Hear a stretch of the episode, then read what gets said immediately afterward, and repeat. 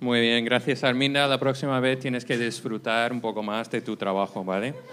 Em, muy bien, pues para que sepáis, si os ha gustado la dinámica del karaoke y eso, el 7 de diciembre, eh, entre los dos días festivos, tenemos karaoke de Navidad aquí. Bueno, vamos a cantarle todo, pero para que sepáis, si os mola el karaoke, en diciembre viene. Vale, vamos a hacer como un cambio de marcha aquí un momento. Ah, y luego vamos a intentar enlazar todo lo que hemos hecho hasta ahora con, la, eh, con lo que voy a decir, ¿vale? Vamos a conectar ideas, ¿vale? Eh, en primer lugar, vamos a hacer una encuesta de una pregunta, ¿vale? Y, y es esta. ¿Cuál os gusta más? ¿La película de Aladdin de versión animación de hace 30 años o la nueva versión que salió hace tres años? ¿Cuál os gusta más? ¿La vieja, la clásica o la nueva? Comentadlo ahí entre vosotros. ¿Os mola más la voz de genio de Robin Williams o Will Smith y sus puñetazos? Robin Williams. Muy bien, bueno, conocéis la historia, ¿no? Conocéis la historia. Eh, cuenta la historia de un chico pobre de Agrabah, ¿no? de la ciudad de Agrabah, que quiere llegar a ser sultán, que quiere conocer a la princesa, quiere vivir en el palacio. Y, todo esto parece imposible hasta, eh, hasta que encuentra la lámpara del genio ¿no? en la cueva de las maravillas y, no le queda ninguna duda eh, respecto a cuál será su primer deseo. Genio, quiero ser príncipe, ¿no? Quiere conocer a la princesa. Ah, y el genio le convierte en el príncipe Ali. Y toda la peli sigue un poco su historia de amor, ¿no? Eh, los dos se enamoran, van por el mundo en la alfombra mágica, cantan un mundo ideal, por cierto, que podemos cantar esto en el próximo karaoke. Parece que tienen el noviazgo perfecto, ¿no? Pero siempre queda pendiente un pequeño detalle, el hecho de que no es príncipe Ali, es Aladín, el chico del barrio, ¿no? Y mientras avanza la relación, Aladín comienza a sentir la carga de sus mentiras, ¿no? La culpa de nunca haber dicho quién es en verdad y sus relaciones empiezan a fracturarse. Primero con su mono, su amigo mono, fiel Abu, luego con el mismo genio, porque había prometido a genio que con su último deseo pues lo iba a librar de la esclavitud de la lámpara, pero luego ve que su castillo de naipes que está construyendo, si no tiene genio, no va a ser capaz de seguir adelante como príncipe Ali. O sea, una y otra vez sigue mintiendo sobre su verdadera identidad.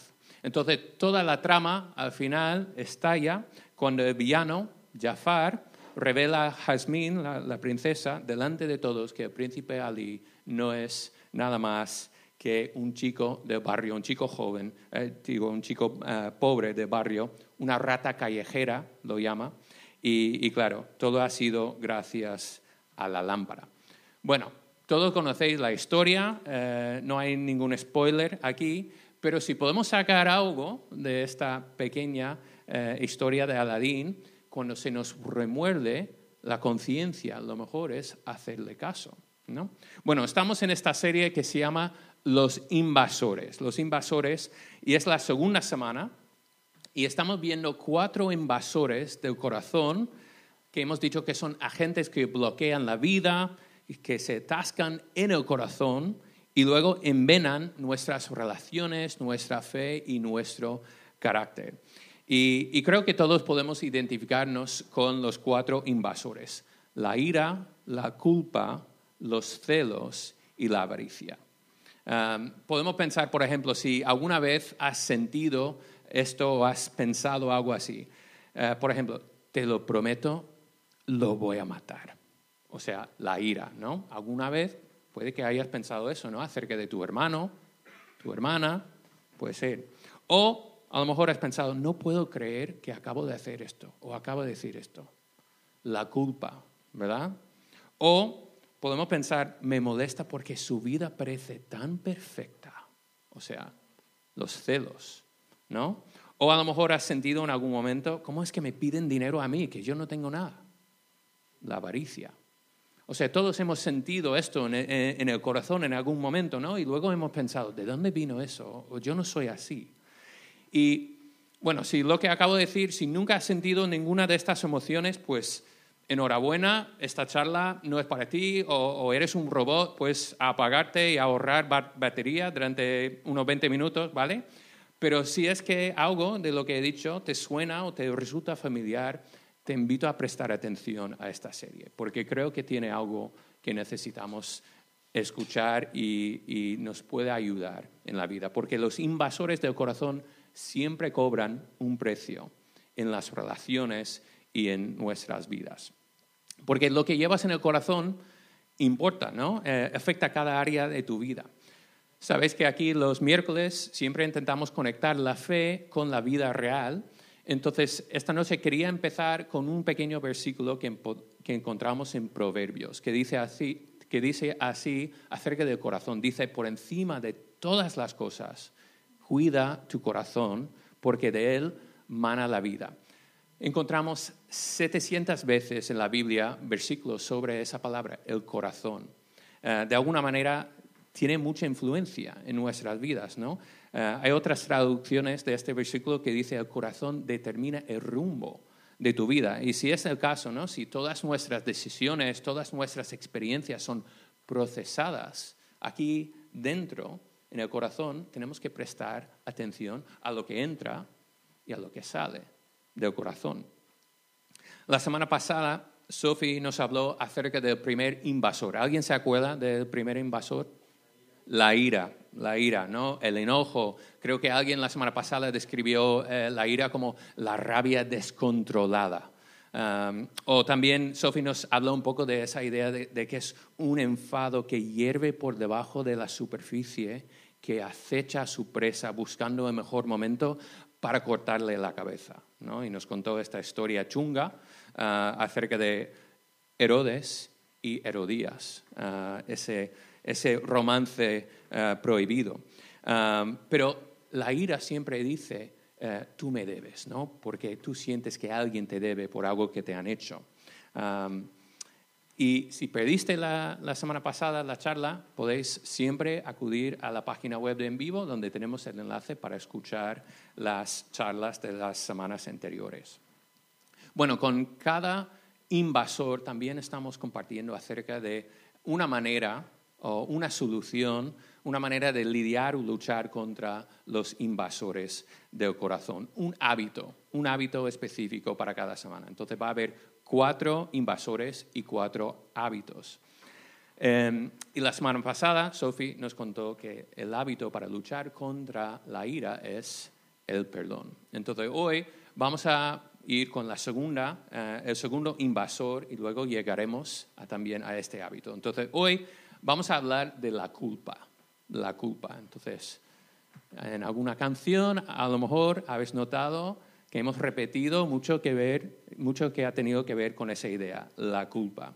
¿A qué me refiero cuando digo la culpa? Bueno, básicamente es el resultado, ¿no? Es una sensación que todos sentimos eh, después de hacer daño a alguien, de, eh, quebrantar o eh, no haber sido fiel a uno de nuestros valores, tal vez, o es cuando nos hemos hecho daño a nosotros mismos también, estas situaciones generan esta sensación o este sentimiento de culpa.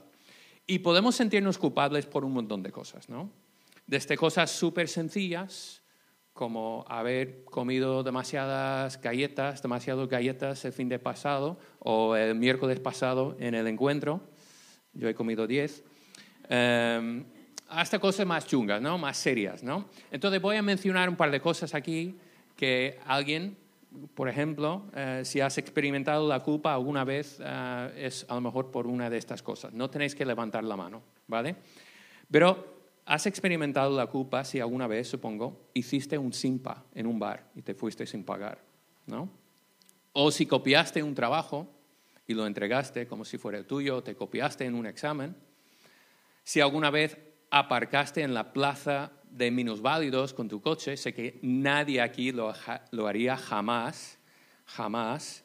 Eh, si alguna vez te devolvieron demasiado cambio y no dijiste nada y lo metiste en el bolsillo y te fuiste. Eh, o a lo mejor viste bullying en tu clase, en el cole, y no dijiste nada y no ayudaste. O suponiendo, ¿no? Eh, yo estoy inventando cosas aquí, si atropellaste a tu hermanita de un año con un triciclo nuevo, puede que después sentiste algo de culpa. O, si robaste los tomates de la vecina y luego los tiraste contra la, fachada, de su casa, pues luego sentirías algo de culpa. No, no sé quién haría tal cosa, ah, pero bueno. En fin, puedo decir un montón de otras cosas, ¿no? Basta con decir que es una experiencia humana universal. Da igual tu, trasfondo, religión, país de origen, cultura, es un sentimiento que todos experimentamos. Y como hablamos la semana pasada, la ira siempre dice, tú me debes, la culpa es al revés, la culpa dice, yo te debo, yo te debo. Cuando te sientes culpable, el corazón, el mensaje del corazón cargado de culpa es, yo debo algo a, esta persona. Hasta hemos adoptado un lenguaje que transmite esto, ¿no? Yo le debo una disculpa, le debo una disculpa. Ah, debemos algo a la persona a la que hemos hecho daño, como yo debía un kilo de tomates a la vecina. La pregunta es entonces, ¿qué haces con esta deuda? ¿Qué haces con la culpa? Todos en algún momento hemos sentido la culpa por haber hecho algo, ¿no? sea mentira, sea un engaño, eh, una mala decisión, una travesura que aún no hemos conversado a nuestros padres. Y es posible que incluso hoy en día ¿no? seguimos arrastrando la culpa en forma de vergüenza por algo que, que forma parte de nuestro pasado. Entonces, ¿qué hacemos con la culpa? Bueno, la culpa, eh, de alguna manera, es como un testigo, una luz de advertencia en el salpicadero de un coche, ¿no? Vas conduciendo, ves ahí que una luz salta, una luz se enciende y te dice que tienes un problema. Pero lo que pasa normalmente, vas conduciendo y todo parece que va bien, ¿no?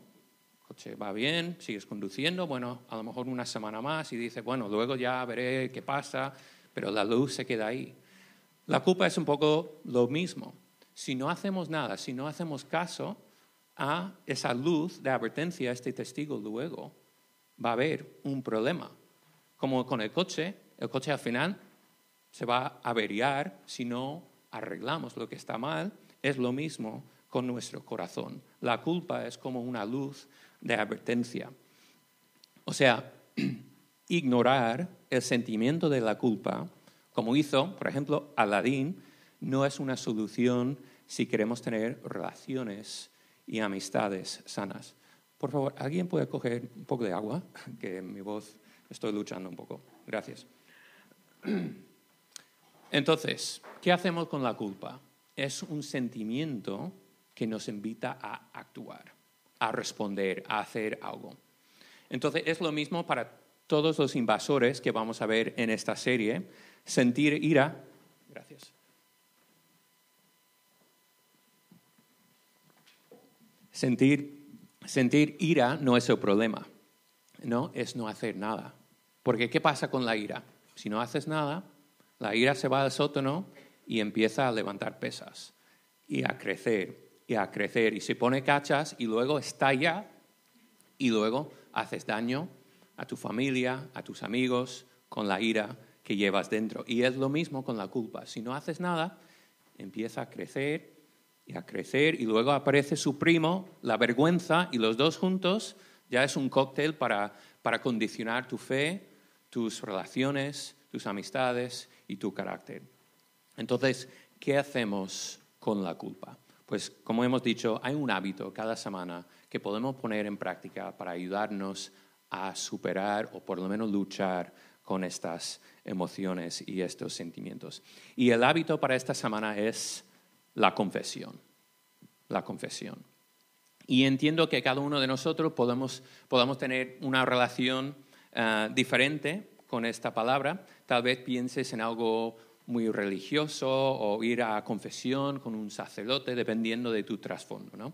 Eh, mi esposa Sophie eh, tiene una historia de cuando era pequeña, cada tres meses tenían que ir al confesionario para hablar con el sacerdote y cada vez que ella iba confesaba la misma cosa, que molía, se molía las uñas. Muy profundo, ¿no?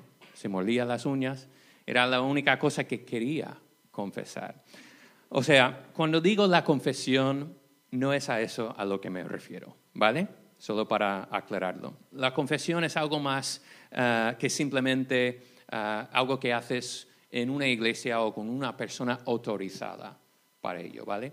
No tengo ningún problema con esta práctica, pero me gustaría invitarte a pensar en algo más, algo más sencillo, pero también quizá algo más difícil.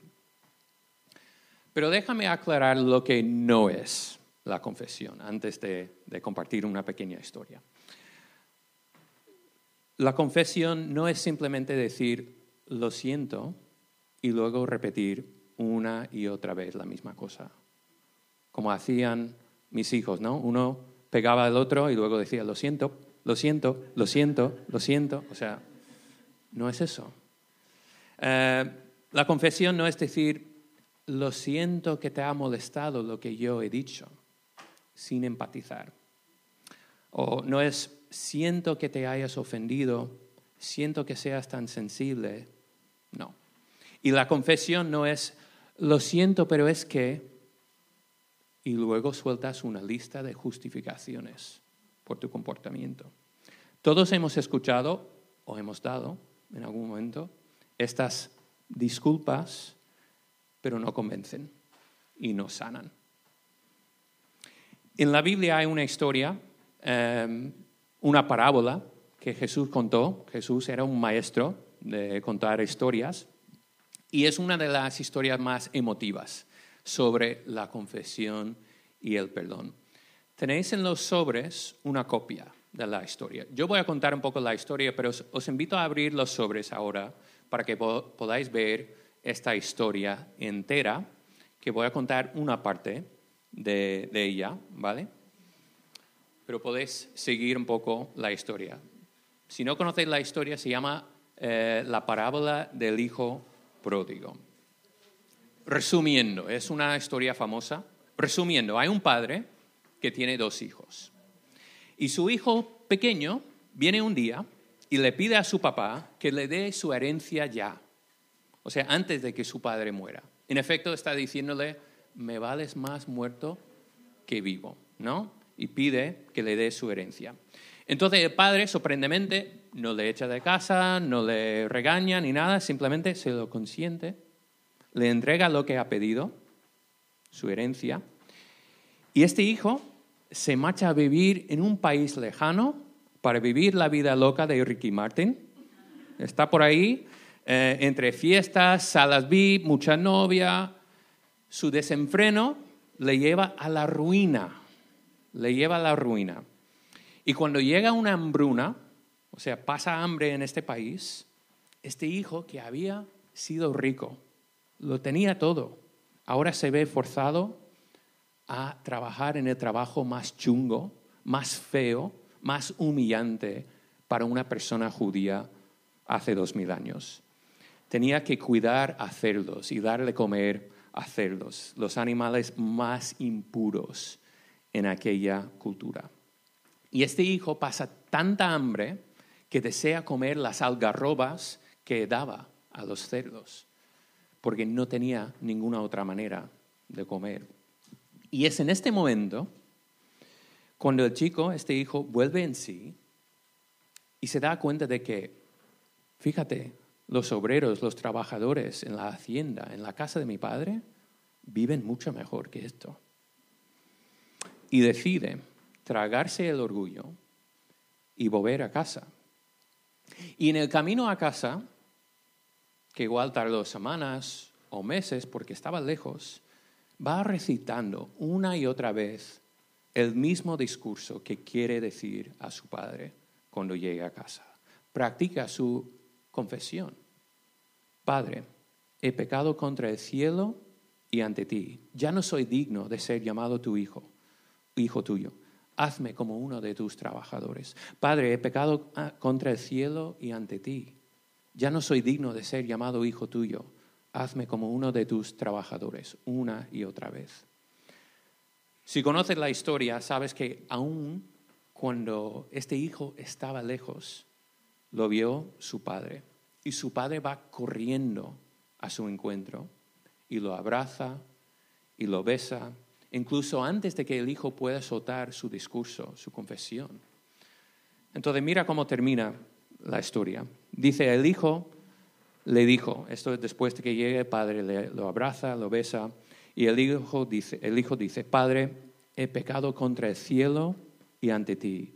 Ya no soy digno de ser llamado hijo tuyo. Empieza con el discurso, pero luego dice, pero el Padre. Pero el Padre le interrumpe, no le deja seguir, le dice, pero el Padre dijo a sus siervos, pronto traed la mejor ropa y vestidlo y ponedlo un anillo en su mano y sandalias en los pies. Y traed el becerro engordado, matadlo y comamos y regocijémonos, porque este hijo mío estaba muerto y ha vuelto a la vida, estaba perdido y ha sido hallado. Y comenzaron a regocijarse. En esta parábola muy conocida, Jesús nos enseña que sea cual sea nuestra situación, no importa lo que hayamos hecho o lo lejos que hayamos caminado o alejado de sus caminos, que no hay nada que nos pueda separar del amor y del perdón del Padre, es decir, de Dios. Y no me da tiempo hablar ni siquiera del segundo hijo y todas sus movidas, y hay un montón de cosas en esta parábola que me encantan. Em, pero fijémonos simplemente en la confesión del Hijo. Padre, he pecado contra el cielo y ante ti. La confesión genuina, real, honesta, reconoce el daño que se ha causado.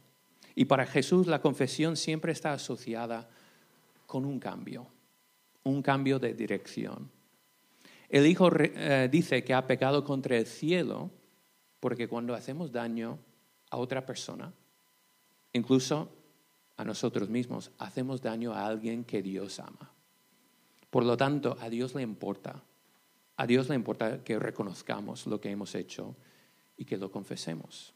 Y tal y como es imposible tener una relación sana con alguien que nunca reconoce sus errores, que nunca pide perdón, ¿tenéis, tenéis un amigo que nunca pide perdón, que nunca dice lo siento por ofender, que nunca devuelve dinero que ha cogido prestado?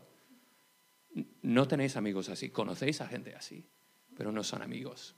Porque es imposible, imposible tener una relación sana con personas que hacen esto. Y es lo mismo para Dios con nosotros.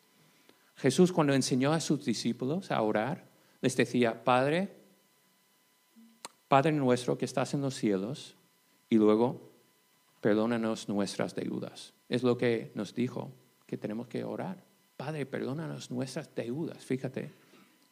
Y cuando, confieso a Dios, reconozco mis errores, mis deudas, ah, lo reconozco ante Dios, ah, ante los demás, y también reconozco que a lo mejor he dañado a mí mismo.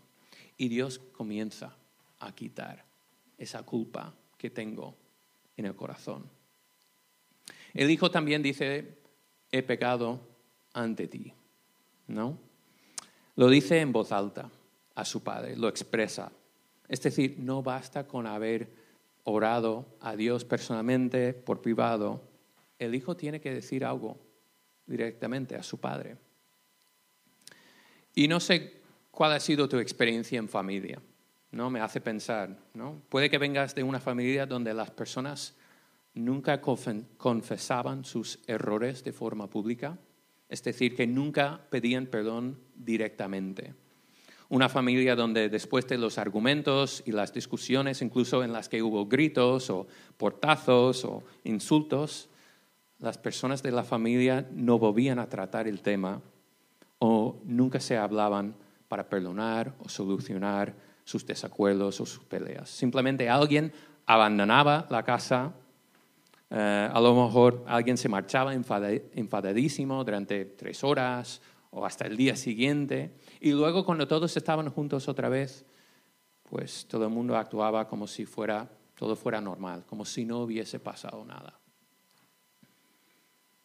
No sé cuál ha sido tu experiencia en familia, pero el hecho de que este haya sido tu pasado o tu experiencia familiar no significa que tenga que ser lo que sigas haciendo en el futuro. No tenemos que seguir estos mismos patrones. Entonces me pregunto ¿no? a mí mismo y también, sobre todo para vosotros, pensando en vuestro futuro, ¿qué tipo de clima quieres para tu hogar en el futuro? En tus relaciones, en tus amistades, con tu pareja del futuro. ¿Qué tipo de persona quieres ser? Si nunca pides perdón directamente, aunque Dios te ha perdonado, es probable que la persona a la que has hecho daño no lo haya hecho. Eh, de hecho, es muy posible que esta persona esté sujeta a la amargura o enojo porque no le has dicho nada. O sea, el propósito de la confesión no es simplemente aliviar nuestra conciencia, es efectuar un cambio, es sanar relaciones. Me encanta cómo Jesús lo dice aquí, más adelante.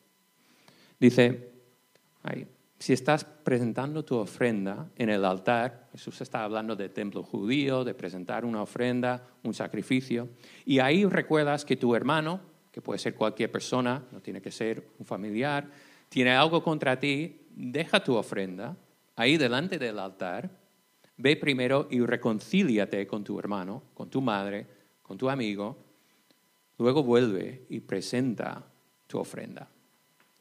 Déjame traducir esto al mundo de hoy, ¿no? Para Jesús la confesión significa más que palabras que se quedan entre tú y Dios.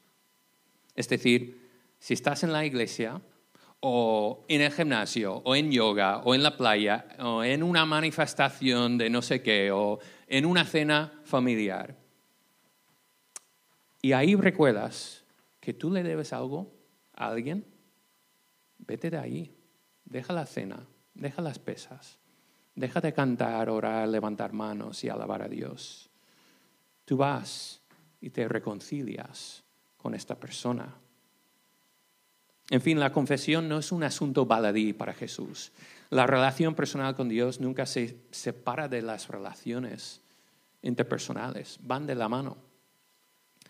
Es decir, si tú te consideras alguien que, ah, que está siguiendo a Jesús, tu espiritualidad no puede estar desconectada de tu vida diaria con las personas. O sea, no puedes tener tu vida espiritual o tu fe personal y luego tener tu vida social, sexual, relacional, laboral aparte. Somos seres íntegros. O sea, a Jesús no le interesa la religiosidad, le interesa sanar relaciones entre personas, entre Dios y las personas y entre las personas y las personas. Entonces pensemos un poco en, nuestra propia situación, ¿no? Cuando experimentamos ese perdón de Dios, luego podemos ser personas capaces de asumir la responsabilidad por la culpa de nuestro pasado. Pensemos en las relaciones no resueltas, las deudas que no hemos, ah, o las deudas que hemos descuidado, o las disculpas que no hemos ofrecido nunca.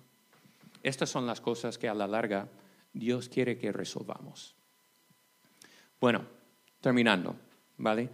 Para luchar contra la culpa, el hábito es la confesión, porque la salud de tu corazón depende de ello, ¿no?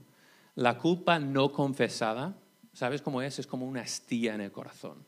Y esa astilla, clavada ahí, poco a poco empieza a empeorarse, la herida empieza a infectarse y no podemos sanarnos hasta que no hayamos extraído la, astilla, eh, hasta que no nos hayamos confesado. Entonces ahora mismo simplemente te animo a pensar, ¿qué te está remordiendo la conciencia en este momento? Cuando tú apagas el móvil, cuando tú terminas con la serie, cuando apagas las luces, cuando terminas el trabajo, ¿Hay algo que sigue volviendo a tu mente, a tu conciencia? ¿Le debes algo a alguien? Si es el caso, a lo mejor esta semana necesitas hacer esa llamada que no quieres hacer o quedar con la persona con quien tienes que tener una conversación incómoda o es escribir a lo mejor un correo que sabes que tendrías que haber escrito ya hace mucho tiempo. La confesión significa humillarnos, hacernos responsable por nuestra parte del problema, sea el 100%, el 80%, el 50%, el 20% o el 2%. Pero podemos disculparnos por nuestra parte, por lo menos. Yo no os puedo decir la cantidad de veces que yo he dicho en mi matrimonio, lo siento por, y siempre tiene que haber un por algo, ¿no? Lo siento por, me perdonas. Estas palabras genuinas, reales, arrepentidas, sanan relaciones, restauran relaciones y en mi caso salvan matrimonios. No es demasiado tarde para disculparte. Un corazón lleno de culpa es un corazón que tienes que comenzar a cuidar. Por encima de todas las cosas, cuida tu corazón, dice el proverbio. Entonces, cuando practicamos la confesión, nos tragamos nuestro orgullo y damos ese primer pasito, cuando hacemos eso ocurren milagros entre las personas. La culpa comienza a perder su poder en tu corazón y comenzamos a restaurar relaciones y también a restaurar, nuestra confianza, nuestra fe y nuestro carácter. Invasores. Hemos hablado de la ira. Para luchar contra la ira, practica el perdón. Para luchar contra la culpa, practica la confesión. Recuerda que estés donde estés en tu propio camino de fe, nos alegramos mucho de que estés aquí. Ah, queremos acompañarte en este viaje de este curso. Muchas gracias por venir al encuentro. En unos minutos van a sacar las tapas. Gracias.